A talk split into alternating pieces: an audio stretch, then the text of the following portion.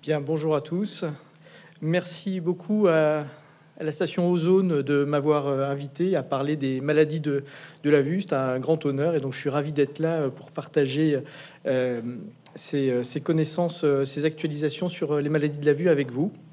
Peut-être commencer par quelques mots d'introduction sur, sur moi-même. Donc, je suis professeur Schweitzer, je suis professeur au CHU de Bordeaux. je suis spécialisé en ophtalmologie et en glaucome et cataracte dans le service. Euh, je suis également chef de pôle euh, euh, sur le site de, de Pellegrin.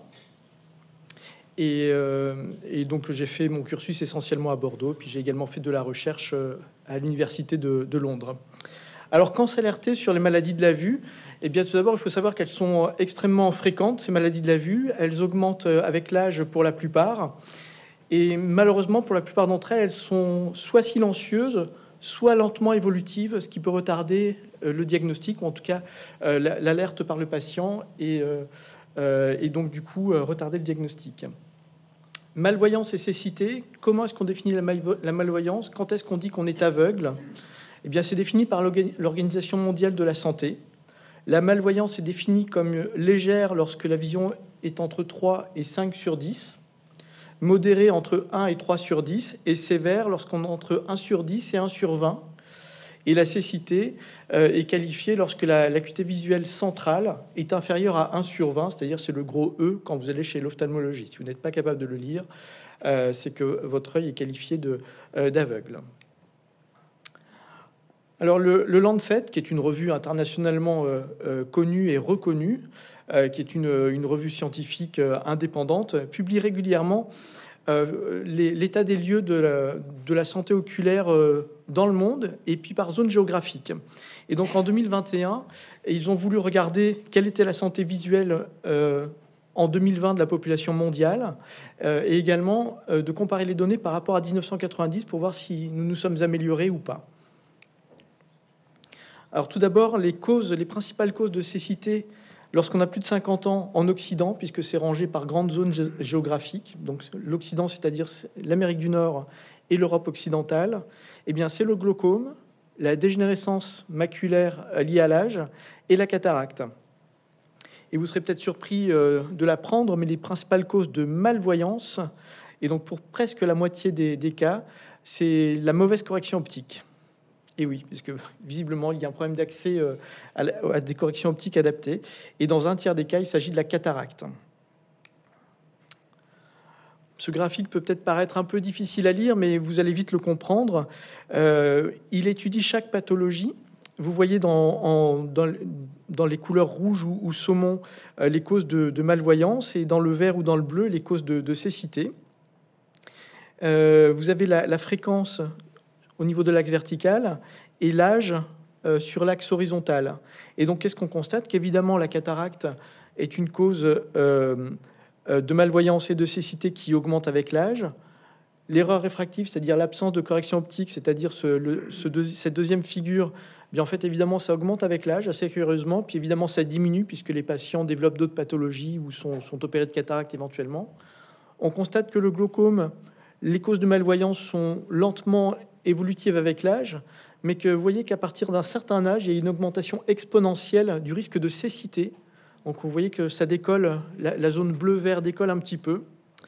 En bas à gauche, c'est la dégénérescence maculaire liée à l'âge. Donc vous ne serez pas surpris de voir qu'il euh, y a très peu de cas à 60-70 ans et qu'à partir de 80 ans, il commence à y avoir une augmentation exponentielle. Donc au départ, il y a une malvoyance.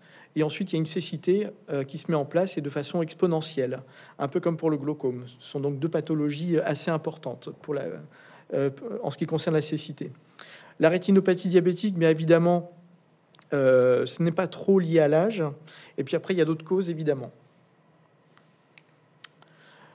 Quelle est l'évolution entre 1990 et 2020, c'est-à-dire en 30 ans? Eh bien, globalement, la santé mondiale s'est améliorée euh, grâce à une meilleure connaissance des pathologies, une meilleure performance diagnostique, de meilleures capacités de traitement, et pouvez constater que l'ensemble des grandes pathologies ont une diminution de la fréquence en 30 ans. On a diminué la malvoyance, euh, euh, on a diminué la cécité liée à la cataracte de 22%, bon, la correction optique de 23%, mais ça existait quand même. le glaucome de 23%, donc d'un quart.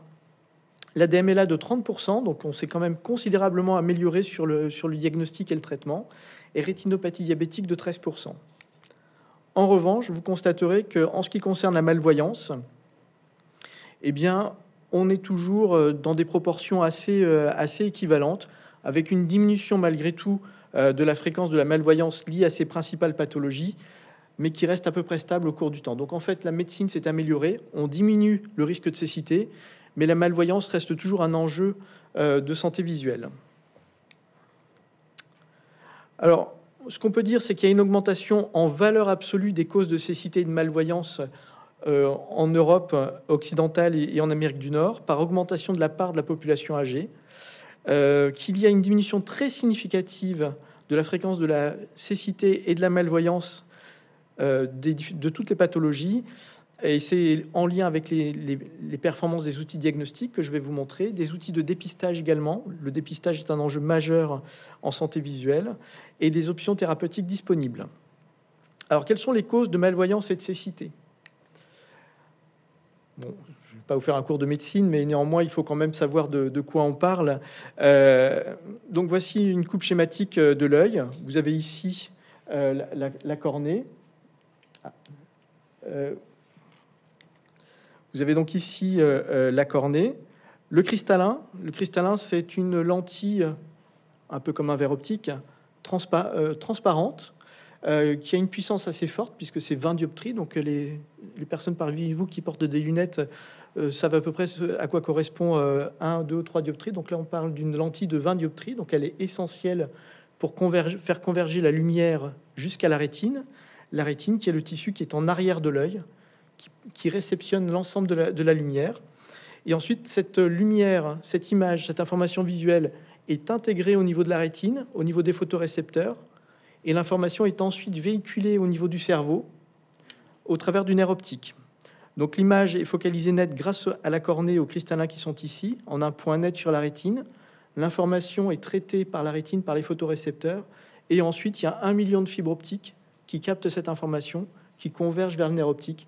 Et donc cette information est intégralement interprétée au niveau du cortex occipital, c'est-à-dire en arrière de l'œil. Et donc évidemment les deux yeux fonctionnent euh, en conjugaison, ce qui nous permet d'avoir une vision en relief.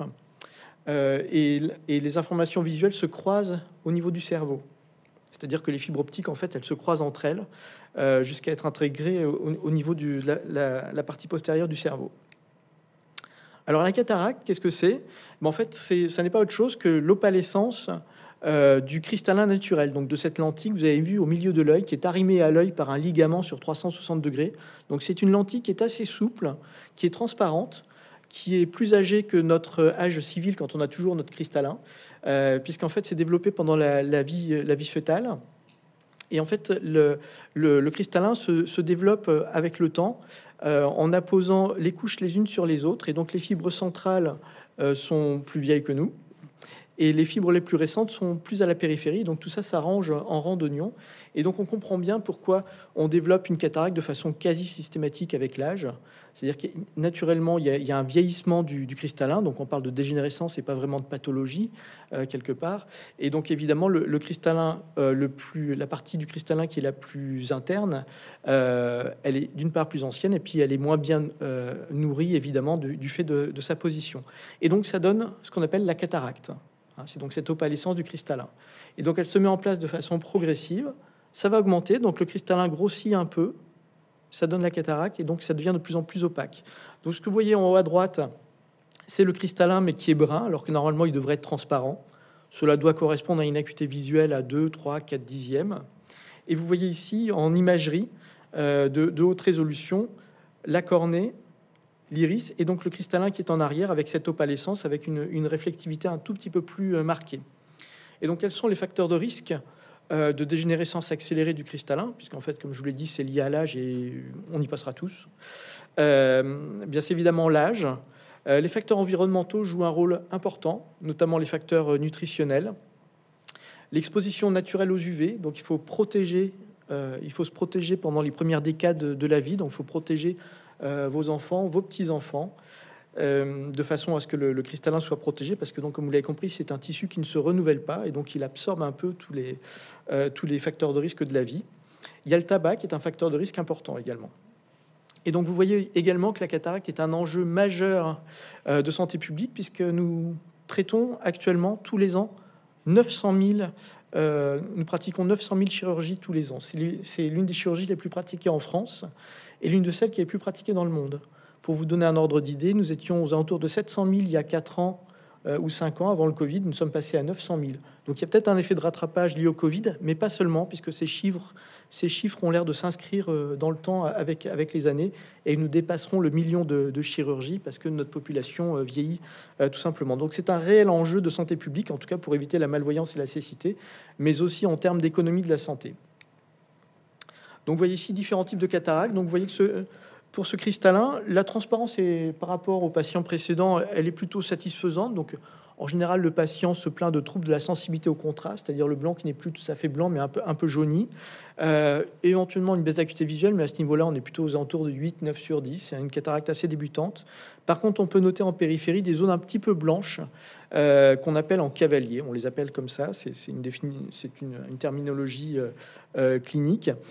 Et en général, dans ce cas-là, le patient se plaint d'éblouissement parce qu'en fait, la lumière va arriver, va être diffractée au niveau de la rétine. Et donc, parfois même, le patient peut voir double sur un œil du fait de ce, cristallin. Vous avez des cataractes qu'on appelle sous-capsulaires postérieures. C'est un type de cataracte un petit peu particulier où on voit que la transparence du cristallin, elle est, elle est normale. Et on voit qu'en arrière, il y a quelques petites cellules un peu, un peu grossies, un peu anormales.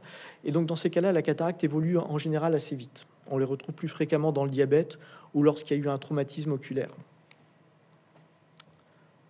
On va passer cette fois-ci au, glaucome, qui est l'une des grandes causes majeures de cécité et de malvoyance. Donc là, vous avez une photo du nerf optique.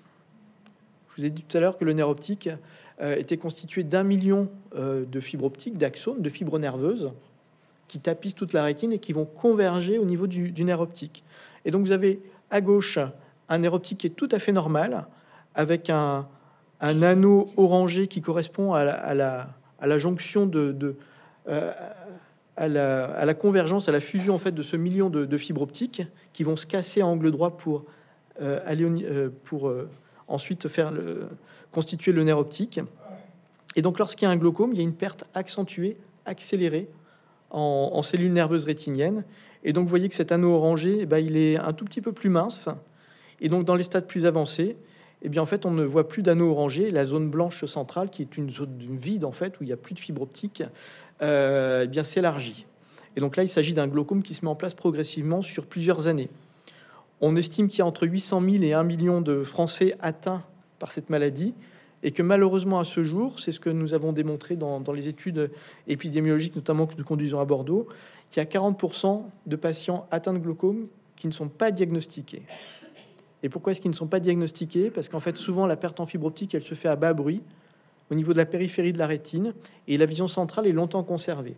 Et lorsque la vision centrale commence à baisser, ça signifie qu'on a vraiment perdu énormément de fibres optiques. Donc en schématique, vous avez de nouveau euh, euh, une figure qui montre l'âge sur l'axe horizontal et en vertical le nombre de fibres nerveuses rétiniennes. Donc comme je l'ai dit, à la naissance, on a un million de fibres nerveuses. Euh, et à partir de 40 ans, on perd entre 5000 et 8000 fibres par an. Donc en fait, la nature est bien faite. On a suffisamment de, fibres optiques pour voir jusqu'à 200, 250 ans si euh, la nature nous, y autorisait. Et en fait, le glaucome, c'est pas autre chose qu'une perte accélérée en fibres nerveuses rétiniennes, avec des altérations progressives du champ visuel, comme vous pouvez le voir euh, au niveau du centre. Donc là, vous voyez qu'au début, il y a un bel anneau avec ce million de fibres optiques, et sur la fin, il n'y a, plus de fibres optiques. Et donc, quels sont les, facteurs qui conduisent à cette dégradation accélérée et irréversible du nerf optique? Le premier, c'est l'âge. Euh, quand on avance en âge, eh bien, les, tissus sont, plus fragiles aux, facteurs exogènes. Le deuxième, c'est l'augmentation de pression intraoculaire. Lorsqu'il y a trop de pression dans l'œil, le nerf optique se dégrade, se dégrade. Il y a un stress mécanique qui s'exerce sur la tête du nerf optique et donc une perte accélérée. Et il peut également y avoir des facteurs vasculaires, parce que le nerf optique est une structure très noble mais qui est vascularisé par des petits nerfs, des petits, euh, des petits vaisseaux, des petits capillaires. Et donc, s'il y a une altération capillaire, eh bien, la perfusion du nerf optique est, un petit peu moins bonne. Donc, on ne parle pas d'ischémie, c'est pas un, infarctus du nerf optique, hein, c'est pas du tout la même chose. Mais le fait que le, débit soit moins bon, eh bien, en fait, ça peut conduire à une perte accélérée en, en fibres en fibre nerveuse rétinienne par hypoxie un peu chronique. Donc, les facteurs de risque, je vous l'ai dit, c'est l'âge, l'augmentation de pression intraoculaire, les facteurs vasculaires. Et ce que je ne vous ai pas encore dit, c'est qu'il y a la myopie forte. Quand on est myope fort, en fait, l'œil est structurellement un petit peu plus fragile. Et donc, le, support du nerf optique est un petit peu moins bon euh, et un petit peu moins résilient sous l'effet de facteurs exogènes tels que la pression intraoculaire. Et puis après, il y a les origines ethniques. Donc, le glaucome, c'est 1 à 2% de la population de, 40 ans euh, dans les populations européennes. Mais en fait, il faut multiplier par 2 à 3 euh, pour les populations africaines, donc soit nord-africaines, soit noires africaines, mais également dans les populations d'Amérique latine ou les populations asiatiques. Donc, assez curieusement, nous sommes plutôt préservés du glaucome, même si c'est déjà extrêmement fréquent. Donc là, euh, évidemment, c'est euh, un schéma qui, euh, spontanément n'est pas, pas très parlant, mais c'est un test de champ visuel. En fait, lorsqu'on veut évaluer la maladie, on demande au patient de mettre sa tête dans une coupole où il y a des spots lumineux qui vont passer à différents endroits lorsque le patient va regarder droit devant. Et lorsque le patient voit ces spots lumineux, il appuie sur un bouton. Et donc, plus ce champ visuel est clair, plus ça signifie que le patient voit bien. Il y a une bonne discrimination des, points lumineux, même de faible intensité. Et plus c'est sombre, et eh bien moins il y a de capacité discriminative. Et ça correspond à des zones où il y a moins de fibres nerveuses rétiniennes. Et donc, le centre de la croix, c'est la zone de fixation centrale et c'est les 10 dixièmes.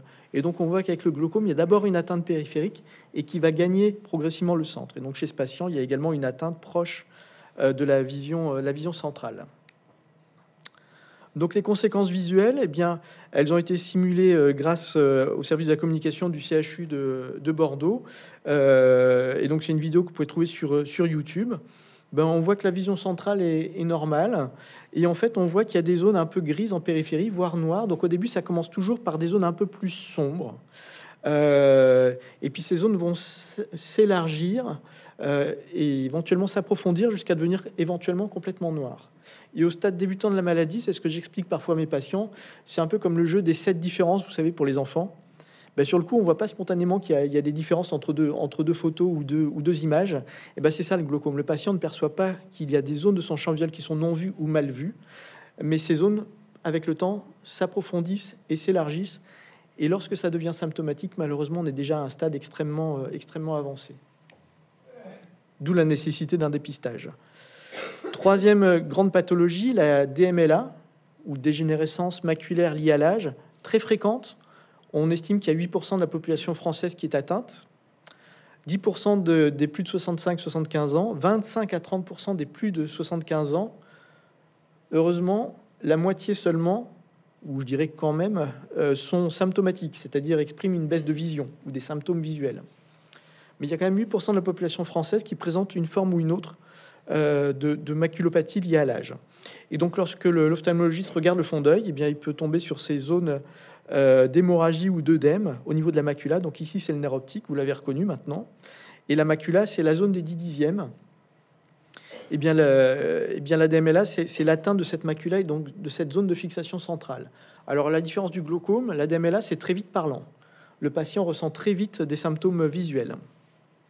Les facteurs de risque sont les suivants. Donc, c'est évidemment l'âge, avec une augmentation exponentielle, comme je vous l'ai montré sur ce rapport du, euh, du Lancet. Les antécédents familiaux, on est beaucoup plus à risque de développer une DMLA si dans la famille il y a déjà de la DMLA. La nutrition également, ça a clairement été démontré. Et le tabac également, de nouveau, qui est un facteur de risque assez important. Ce qui est assez intéressant à noter, c'est que euh, le, Japon a constitué un, modèle assez intéressant euh, d'études parce que le, Japon et, la population japonaise est connue pour avoir une longévité assez importante et depuis plusieurs euh, siècles. Euh, et donc en fait, ce qui est assez étonnant, c'est qu'ils ne développaient pas de DMLA euh, jusqu'à une période assez récente, et que les cas de DMLA se sont, sont devenus beaucoup plus fréquents par modification de, de leur régime alimentaire, notamment, une, un régime alimentaire un, tout petit peu plus différent de ce qu'ils avaient il y a 50 ans. Et donc là, c'est simulé. Donc c'est une image issue du site retina.fr, Retina France. Et donc en fait, comme je vous l'ai dit, très vite, il y a une altération de la vision. Le patient va ressentir une baisse d'acuité visuelle, de loin ou de près, qui va se mettre en place non pas brutalement, mais sur quelques jours ou quelques semaines. Et c'est également associé à une déformation de la vision, du fait de l'œdème. Parce qu'en fait, les photorécepteurs sont donc des cellules au niveau de la rétine. Elles ont un agencement très, très vertical et, c'est très aligné, c'est très bien fait. Évidemment, lorsqu'il y a un œdème, les structures sont désorganisées, éventuellement les photorécepteurs vont, se, vont diverger ou converger, et donc ça va inévitablement induire une déformation de l'image. Alors comme on est euh, à la station Ozone, je, je voulais euh, raccrocher un peu cette, euh, cette, conférence sur les maladies de la vue, sur, sur les, les arts et, et, la littérature. Eh bien, on va commencer par la cataracte. Et euh, l'exemple le, plus, euh, le plus marquant est celui de Claude Monet, que vous connaissez tous, qui est un peintre, un peintre français impressionniste, qui avait l'habitude de peindre de façon euh, assez réaliste les, paysages, avec une définition assez fine de ce qu'il voyait, et avec beaucoup de couleurs. Et la particularité aussi, c'est qu'il aimait peindre les mêmes choses à différents moments de l'année, et, euh, et, les mêmes endroits euh, sur plusieurs années successives. Et donc là, c'est le bassin Onafea qui est à Giverny dans l'Oise.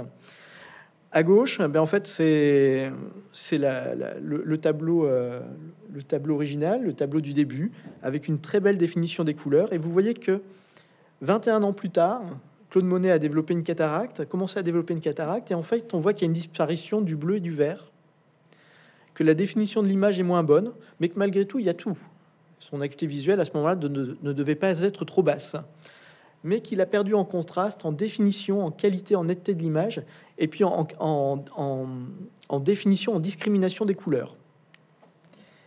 Et donc là, c'est trois ans plus tard. Là, on peut facilement spéculer sur le fait qu'il avait une acuité visuelle qui était, très basse. Et eh bien, c'est le même tableau le, bleu et le vert ont complètement disparu. D'ailleurs, c'est ce qu'il disait lui-même. Euh, il, euh, il savait exactement où il rangeait ses, euh, tubes de, peinture et il disait lui-même qu'il ne les utilisait plus alors qu'il savait qu'il devrait les utiliser. Et donc, on voit qu'il ne discerne plus, plus grand-chose. Et donc là, lorsqu'il a fait ce tableau, il s'est fait opérer à ce moment-là. Il avait une acuité visuelle qui était à un dixième d'un côté, trois dixièmes de l'autre. Et malheureusement, sa chirurgie s'est pas bien déroulée sur le, le premier œil. Euh, même son chirurgien était content à l'époque parce qu'il avait fait tout ce qu'il fallait. Donc il n'avait pas vraiment récupéré. Et donc du coup, il a refusé de se faire opérer l'autre œil. Puis il est, il est décédé euh, euh, trois, ans, trois ans après. Donc il faut quand même aussi savoir que la cataracte, comme vous l'avez compris, c'est très fréquent. Et que c'était aussi associé à, des, un taux de mortalité accéléré, puisqu'en fait on chutait plus facilement. Enfin, vous comprenez bien que si la vision est altérée, il y, a plus de risques de chute et donc de fractures. Cette fois-ci sur le glaucome, donc j'ai repris un exemple pictural, cette fois-ci de Garibaldi, qui est un peintre un peu moins connu, euh, qui, est marseillais, euh, qui était fasciné par la photographie euh, et qui lui aussi peignait avec une grande définition. Il y avait beaucoup de chromatisme, il y avait beaucoup de lumière dans ce qu'il peignait. Et donc là, c'est le port de Cassis. Donc je pense que ceux qui connaissent Cassis se rendent compte que ça a beaucoup changé.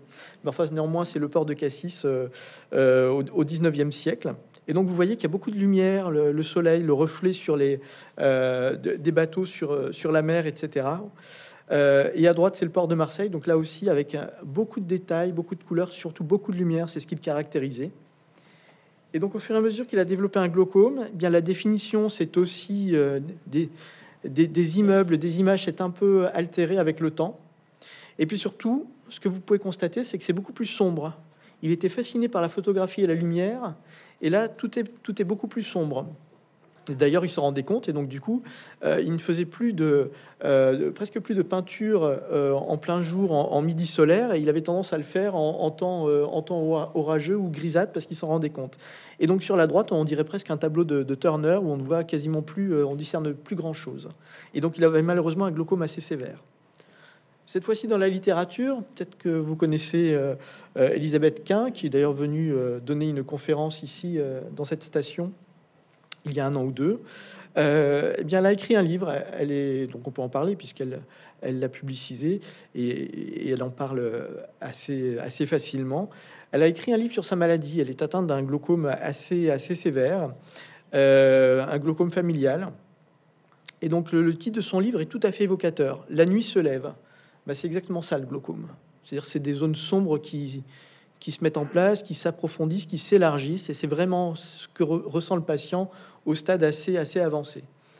Et donc elle l'a aussi qualifié de cette façon-là, c'est une maladie muette qui fait flipper, puisqu'effectivement, ça se met en place sur des années, voire des décennies, et, et c'est symptomatique sur, sur la fin.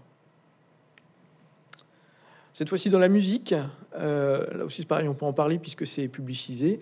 Euh, le chanteur Bono du groupe U2, U2 est, euh, est atteint d'un glaucome assez sévère.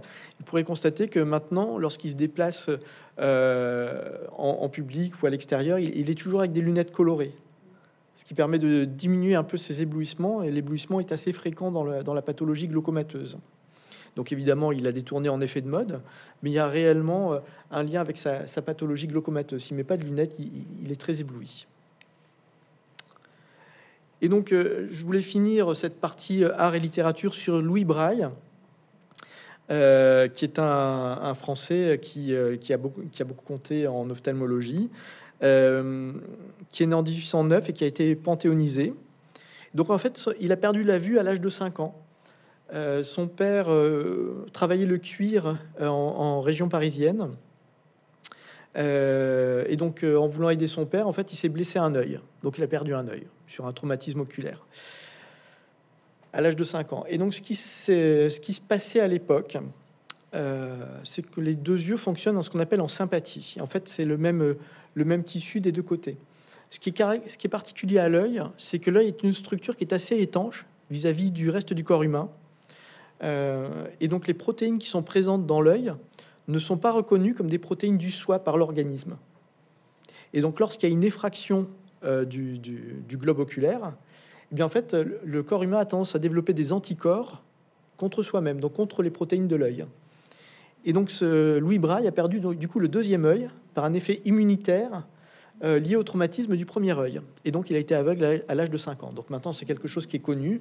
On sait qu'on doit enlever l'œil quand c'est comme ça, on doit le traiter, on doit l'étanchéifier. Sinon, effectivement, il y a ce risque qu'on appelle d'ophtalmie sympathique. Et donc, c'était quelqu'un qui était assez, euh, qui était très intelligent, euh, très précoce également, qui continuait à vouloir, travailler avec son père et qui voulait faire des études. Et donc, très tôt, et donc, vous voyez qu'en 1827, euh, c'est-à-dire qu'il avait 18 ans, il a créé l'alphabet que l'on connaît tous, c'est-à-dire le braille, donc qui avait déjà été un petit peu développé par d'autres Français, mais il l'a beaucoup plus affiné et beaucoup plus simplifié surtout. Et donc vous voyez ici, donc là c'est une image Wikipédia de comment on écrit Louis Braille en, dans, ce, dans ce nouvel alphabet. Alors quels outils diagnostiques? Eh bien la cataracte c'est essentiellement clinique. Il faut aller chez votre médecin ophtalmologiste pour vous faire dépister, notamment lorsque vous avez plus de, plus de 60 ans. Pour le glaucome, c'est plus subtil. Et comme je vous l'ai dit, en 30 ans, on a considérablement amélioré euh, le, risque de cécité euh, lié à l'ensemble des pathologies grâce à des innovations qui ont particulièrement marqué notre, spécialité. Euh, et on a de nombreux outils diagnostiques. Il y en a particulièrement un qui est très intéressant, c'est l'OCT, qui est l'équivalent, pour vulgariser, d'un scanner ou d'un IRM de l'œil. Et ça nous permet des analyses des, des, tissus oculaires à plus ou moins 5 microns. Donc vous voyez, c'est extrêmement fin. Et donc, ça nous permet d'analyser différentes zones de l'œil. Et donc, ici, on va mesurer l'épaisseur du nerf optique. Donc, ça, c'est l'examen OCT du nerf optique. Et donc, qu'est-ce qu'on va voir? Il y a un petit cercle qui fait le tour du nerf optique et qui va mesurer l'épaisseur du million de fibres optiques, en théorie, lorsqu'on n'a pas de glaucome. Et donc, euh, cette image, l'image qui est à droite, montre le déroulé de, l'épaisseur sur 360 degrés. Et qu'est-ce qu'on constate? Ben, Qu'il y a une bonne épaisseur du nerf optique ici, et qu'à un moment donné, ça s'effondre, et que là, par exemple, il n'y a plus de fibre optique. Eh bien, c'est ça le glaucome. C'est une perte focalisée en fibre nerveuse rétinienne. Et là, il y a une comparaison en dessous par rapport à une base de données normative. Quand on est dans le vert, grosso modo, c'est bon. Bon, évidemment, c'est très simplifié, mais c'est ce qu'il faut retenir. Et lorsqu'on tombe dans le jaune et dans le rouge, ça devient anormal. Et, là, on, peut clairement qualifier euh, euh, la situation de, glaucome. On a aussi d'autres examens, euh, d'autres outils diagnostiques qui nous permettent d'évaluer la zone d'évacuation de drainage naturel de l'humeur aqueuse, du liquide qu'il y a dans l'œil. Et cette zone d'évacuation se situe entre la racine de l'iris, c'est-à-dire la partie colorée de l'œil, et la, cornée, dans cette zone qu'on appelle le trabéculum. Bon, c'est un mot un petit, peu, un petit peu barbare. Et en fait, le renouvellement du liquide qu'il y a dans l'œil se fait toutes les deux heures. Donc ce renouvellement est assez rapide et lorsque les voies d'évacuation naturelles sont dysfonctionnent un peu, eh bien c'est à ce moment-là qu'on peut avoir de la pression dans l'œil. Donc cette pression dans l'œil peut conduire à un glaucome. Et donc on a de nombreux outils diagnostiques et, donc là également cette imagerie de, de segment antérieur qui nous permet d'analyser le cristallin ici, l'iris, la cornée et donc cet angle entre l'iris et la cornée. Et donc c'est comme ça qu'on peut parler d'angle ouvert ou d'angle fermé dans le glaucome. Et donc là, vous avez une reconstruction tridimensionnelle euh, d'un angle irido-cornéen euh, chez un patient atteint d'un glaucome par fermeture de l'angle. On a aussi d'autres outils d'imagerie qui nous permettent d'évaluer la, la, vascularisation de l'iris. Donc on injecte un produit de contraste et ça nous permet de voir si la vascularisation de l'iris est normale ou non. Et ça peut nous permettre de nous aider à faire le diagnostic de certains types de glaucome dans lesquels on peut observer des anomalies de perfusion de, l'iris. En ce qui concerne la DMLA, donc là vous avez une image normale euh, de, la rétine, où on voit les dix couches de la rétine sur cette image en haut à droite, et cette dépression au centre correspond à la zone des 10 dixièmes.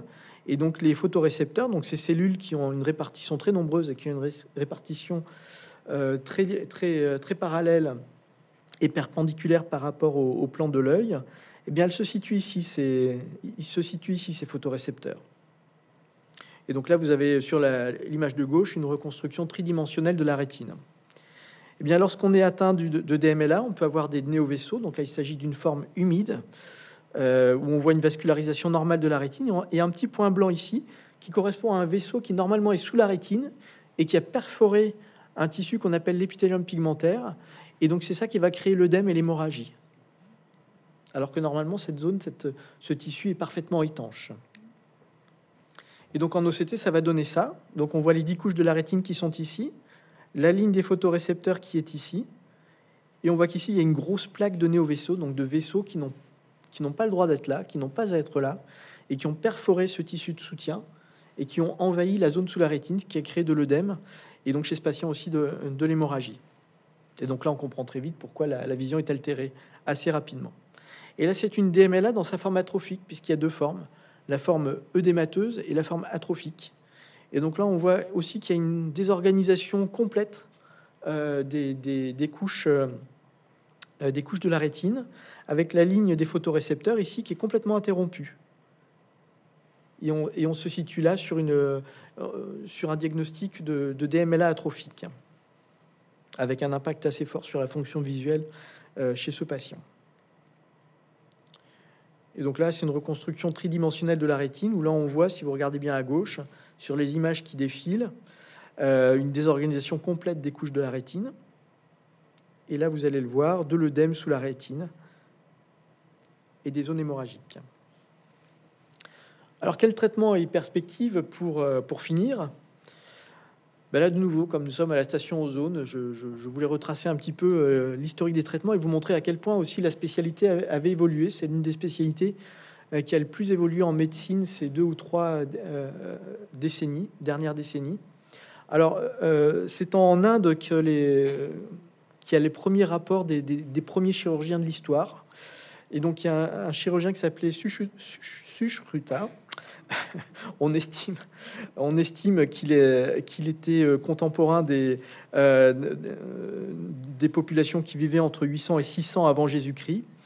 Et donc, il tentait d'améliorer les, situations des, patients les, euh, plus malades dans, son pays. Et il a, donc, il a décrit quelques techniques.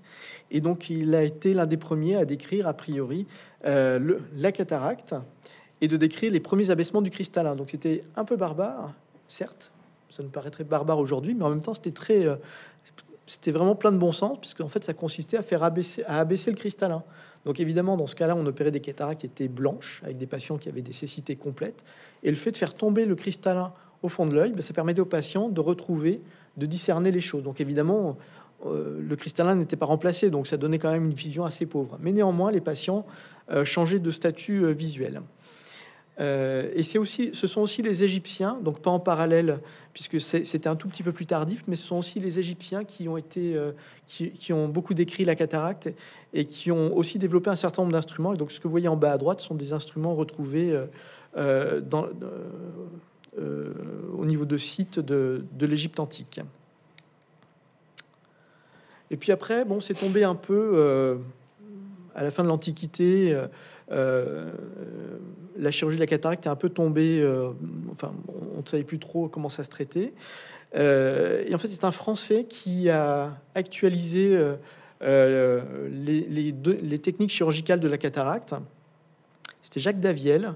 Donc la, France a beaucoup marqué l'évolution de l'ophtalmologie euh, mondiale avec Louis Braille et, avec d'autres exemples que je, vais, que je vais vous montrer. Et donc Jacques Daviel donc, euh, était l'ophtalmologiste de, Louis XV. Et donc il a décrit les premières techniques d'abaissement du, cristallin, mais en, faisant une incision alors elle était large, elle faisait 10 mm, donc 1 cm sur, pour un œil, ce qui est quand même assez, euh, assez important. Et donc ça consistait à faire tomber euh, le cristallin ou à l'extraire si on pouvait l'extraire. Et il faisait ça sur la place publique, mais ça, mais ça, ça fonctionnait. Et donc c'était les premières techniques d'extraction extracapsulaire. Donc il est normand et donc il, est, euh, il a un certain nombre de, de, statuts dans ces, en Normandie. Euh, l'autre évolution majeure pour la chirurgie de la cataracte, euh, bien, elle est intervenue un peu par hasard parce que c'était bien beau de faire tomber le cristallin, mais en fait, euh, j'ai dit tout à l'heure que le cristallin c'était 20 dioptries. Donc, s'il nous manque 20 dioptries dans l'œil, il faut mettre 20 dioptries en lunettes. Ça donne des, ça donne des bons verres quand même. Donc, c'était quand même pas. du coup, la chirurgie de la cataracte, c'était quand même une étape importante pour les patients lorsqu'ils ont développé une. Et ils attendaient un petit peu avant de se faire opérer. Et c'est un peu par hasard que l'histoire des implants intraoculaires euh, s'est développée. Et c'est le développement des implants intraoculaires qui a permis le développement de nouvelles techniques pour la chirurgie de la cataracte. Puisqu'en fait, avant, on ne savait qu'enlever le cristallin ou le faire tomber, quelque chose comme ça, et puis c'était tout. Euh, bien en fait, c'est euh, un ophtalmologiste à Londres, Sir Ridley, qui a été anobli par la reine d'ailleurs, qui, qui en fait opérait les, les, patients euh, enfin, en fait, les pilotes de la Royal Air Force pendant la, bataille d'Angleterre entre 40 et 41. Euh, et en fait, il s'est aperçu que parfois, il pouvait y avoir des plaies du globe qui étaient euh, auto-étanches. Ça arrive parfois, lorsque la, plaie est très, très linéaire et l'œil cicatrise. Et en fait, il s'est aperçu que un certain nombre de, pilotes avaient des débris dans l'œil, donc de PMMA, c'était le, le, plastique des cockpits, et que ces biomatériaux étaient très bien tolérés il n'y avait aucune réaction inflammatoire, fibrineuse, ni quoi que ce soit autour. Et donc, en fait, il s'est dit, mais en fait, il faut peut-être qu'on peut développer des implants, c'est-à-dire enlever le cristallin et remplacer le cristallin par un implant de ce biomatériau-là et qui va peut-être permettre de restaurer la vision. C'est-à-dire donc de remplacer le cristallin. On ne parle pas de l'enlever ou de le faire tomber, mais là, on parle de le remplacer. Et donc, c'est l'origine des premiers biomatériaux. Donc, vous voyez que c'est quand même assez, assez récent. Euh, et donc, c'est en 1949 que les premiers implants ont été posés au Royaume-Uni. Et donc c'est à partir de là que l'ophtalmologie moderne, la chirurgie de la cataracte moderne a commencé à se mettre en place. Et après, de fil en aiguille, si vous voulez, entre le développement des biomatériaux et le développement des techniques chirurgicales, euh, euh, le développement parallèle de ces deux, euh, de ces deux innovations a permis d'aboutir là où nous en sommes aujourd'hui, c'est-à-dire la chirurgie de la cataracte moderne. Donc, pardon de vous montrer une vidéo chirurgicale, mais en même temps, je la trouve malgré tout assez propre entre guillemets et assez proche de ce qu'on fait actuellement. Donc cette vidéo n'est pas coupée. Je vous la montre aussi parce qu'elle n'est pas coupée. Elle est juste accélérée x8 et ça montre ce qu'on fait euh, aujourd'hui pour enlever la cataracte. Donc vous voyez qu'on passe par une incision de, de 2 mm on est aidé par des appareils un peu comme les, bah, justement les pilotes d'avions de chasse ou comme dans les voitures modernes. Euh, vous avez en surimpression des, euh, des images qui se mettent sur l'œil grâce à des, données qu'on mesure en préopératoire. On garde l'enveloppe du cristallin, on a fait une incision circulaire. Là, on met des gels pour que le patient n'ait pas mal. Et vous voyez qu'ensuite, on met un implant dans l'œil qui va remplacer le cristallin, toujours par cette incision de 2 mm. Et donc là, il s'agissait d'un implant torique, c'est-à-dire qu'on est passé de la chirurgie de la cataracte thérapeutique à la chirurgie de la cataracte un peu réfractive, où cette fois-ci, on mesure les choses de façon tellement, euh, euh, bah, tellement précise que maintenant, on peut apporter la correction optique que l'on souhaite. Et puis, il y a d'autres techniques chirurgicales, le laser femtoseconde, qu'on a, qu'on a évalué dans le service, qui est une réelle innovation. Euh, on a traité beaucoup de patients à Bordeaux avec cette avec cette machine innovante qui est aussi, on a démontré, on a publié d'ailleurs dans le Lancet que cette technique était aussi performante que la chirurgie de la cataracte actuelle par les ultrasons, mais par contre a été significativement plus chère. Et donc vous voyez que là, c'est un œil qui est fixé au laser. Et en fait, vous voyez qu'en quelques secondes, on peut faire toutes les incisions. Donc le petit damier que vous voyez, c'est la cataracte qui, est, transformée en petits cubes. Euh, l'incision de la cornée, en fait, c'est les zones orange en surimpression. En violet, c'était l'incision de la capsule antérieure. Et donc vous voyez qu'en moins d'une minute, l'ensemble des incisions sont faites. Et avec cette technique, il ne restait plus qu'à aspirer les, éléments et mettre, mettre euh, l'implant à la place. Donc voilà où nous en sommes actuellement avec la chirurgie de la cataracte, qui est une chirurgie qui est extrêmement aboutie. C'est aussi pour cette raison qu'on fait beaucoup de chirurgie en France. Et c'est aussi pour cette raison que la cataracte en tout cas aujourd'hui, n'est pas un sujet de malvoyance ou de cécité dans ce pays, puisque nous savons les diagnostiquer et nous savons les traiter. Mais il y a un enjeu cette fois-ci du coup de santé publique et de modèle économique, enfin qui de toute façon est amorti puisque le service médical rendu est important, mais ça coûte quand même cher à la société.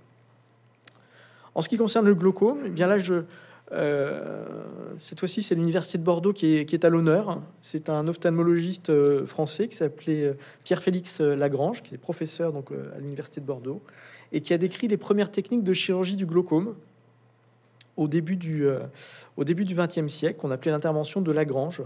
Donc c'est un Allemand qui a décrit les premières techniques qui consistaient à faire un, euh, une, incision au niveau de l'iris, c'est-à-dire la partie colorée de l'œil, pour que le liquide qu'il y a dans l'œil circule mieux.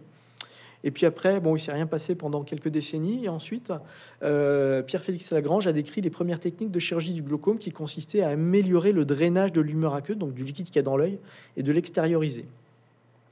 Et ensuite, cette technique a été popularisée euh, par un Américain en 1968.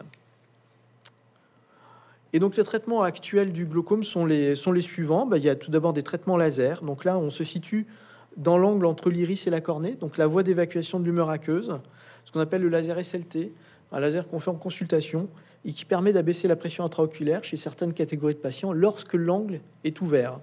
Et donc vous voyez ce spot rouge. Euh, la, technique est, finalement assez simple, donc il faut par contre que ce soit bien focalisé. Et donc ça permet au tissu de mieux se renouveler. Donc euh, au liquide qu'il y a dans l'œil, l'humeur aqueuse, de mieux s'évacuer. Là, ce sont les techniques euh, de chirurgie filtrante du glaucome qu'on appelle sclérectomie profonde. Donc, c'est la technique, si vous voulez, de Lagrange, mais en, amélioré du coup. Euh, où en fait, on, voit ici la cornée, la conjonctive, c'est-à-dire le blanc de l'œil. Et donc là, c'est le trabéculum, c'est la voie d'évacuation de l'humeur aqueuse. Cette fois-ci, on l'aborde par voie extérieure pour améliorer le drainage.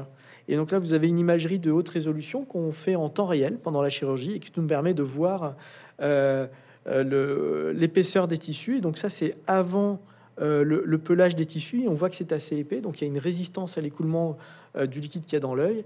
Et donc là, c'est après avoir enlevé cette couche pathologique, on voit que cette zone est beaucoup plus mince et donc ça fonctionne beaucoup mieux. Puis il y a d'autres traitements, d'autres dispositifs de drainage qui ont été développés depuis à peu près 10-15 ans euh, et qui permettent là aussi d'améliorer le drainage dans l'œil. Donc là, ce sont de nouveau des angles ouverts. Et on voit ici euh, sur l'image de gauche des petits stents, un peu comme au niveau du cœur, qui permettent de dilater les voies d'évacuation de l'humeur aqueuse et donc de faire baisser la pression qu'il y a dans l'œil. Et donc là, et sur l'image de droite, un, drain, euh, toujours pareil, dans cette voie d'évacuation qui permet là aussi au, liquide de mieux s'évacuer et de mieux s'extérioriser. Et puis vous avez d'autres dispositifs qu'on voit ici en imagerie de haute résolution qui permettent, ce sont des dérivations en fait, hein, euh, qui permettent à l'humeur aqueuse de passer directement à l'extérieur de l'œil et sous la conjonctive pour faire baisser la pression intraoculaire. Et je finirai sur la, dégénérescence maculaire liée à l'âge. Là aussi, de très belles innovations. Donc je vous ai pas mis de photos euh, d'injection intravitréenne. Je pense qu'il n'est pas nécessaire. Une illustration euh, suffit probablement les injections intravitréennes ont considérablement révolutionné les prises en charge euh, des patients atteints de DMLA et ont considérablement amélioré le pronostic. Donc la, cécité euh, associée à la DMLA a considérablement diminué. La malvoyance associée à la DMLA est toujours un peu présente parce qu'évidemment la rétine reste remaniée. Mais le fait de faire ces injections dans l'œil de produits qui vont scléroser ces vaisseaux euh, que je vous ai montré tout à l'heure, eh bien permet de diminuer l'œdème, et donc permet d'améliorer les performances visuelles et donc de maintenir plus longtemps en tout cas les, fonctions, les fonctions visuelles. Donc ça c'est pour les injections intravitréennes. Et ensuite, ça paraît banal, mais ça ne l'est pas du tout, puisque ce sont de réelles études qui ont démontré euh, le bienfait de compléments alimentaires au stade précoce de la maladie ou au stade d'atrophie. Donc ça n'empêche pas l'évolution vers une dégénérescence maculaire liée à l'âge, mais ça va ralentir son évolution. Et c'est suffisamment rare pour être souligné. Là, il y a une belle étude qu'on appelle randomisée, c'est-à-dire les patients ont été tirés au sort, c'est-à-dire complément alimentaire versus pas de complément alimentaire. Et donc les patients qui ont été tirés au sort dans le bras complément alimentaire avaient réellement euh, un risque diminué de développer une forme de DMLA atrophique. Donc pour conclure, quand, s'alerter lorsqu'on a au sujet des maladies de la vue? Bien tout d'abord, lorsqu'on présente une anomalie de la vision, c'est le bon sens, mais lorsqu'on a plus de 50 ans, euh, il est toujours bon de consulter euh, lorsqu'on a une baisse de vision, lorsqu'on a des tâches, lorsqu'on a des déformations. On dépiste encore aujourd'hui trop de maladies euh, à, des stades, à des stades avancés. Évidemment, lorsqu'on a des antécédents familiaux de maladies oculaires, de glaucome et de DMLA notamment.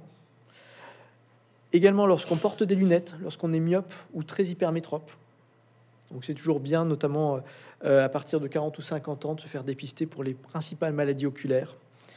Et puis un bilan systématique après, après 50 ans. Donc c'est très important. De, le dépistage est vraiment une partie importante euh, de la prise en charge des, maladies, euh, des maladies visuelles. Il y a une étude américaine qui montrait que le, les facteurs de risque euh, de diminution d'accès aux soins lorsqu'on a des pathologies visuelles était évidemment bon la distance euh, par rapport à un ophtalmologiste, mais pas seulement. Il y a aussi euh, les catégories socio-professionnelles. Malheureusement, moins on est, on est éduqué et moins on est sensible aux maladies de l'œil, et puis moins on va consulter, alors qu'on pourrait prendre sa voiture pour aller voir un ophtalmologiste. Lorsqu'on n'a pas d'antécédents familiaux dans la famille de maladies oculaires, ben, on a tendance à moins aller voir le médecin ophtalmologiste. Et donc, euh, du coup, euh, le dépistage est vraiment quelque chose, euh, quelque chose d'important qui doit se, se structurer. Voilà, ben je vous remercie de votre attention.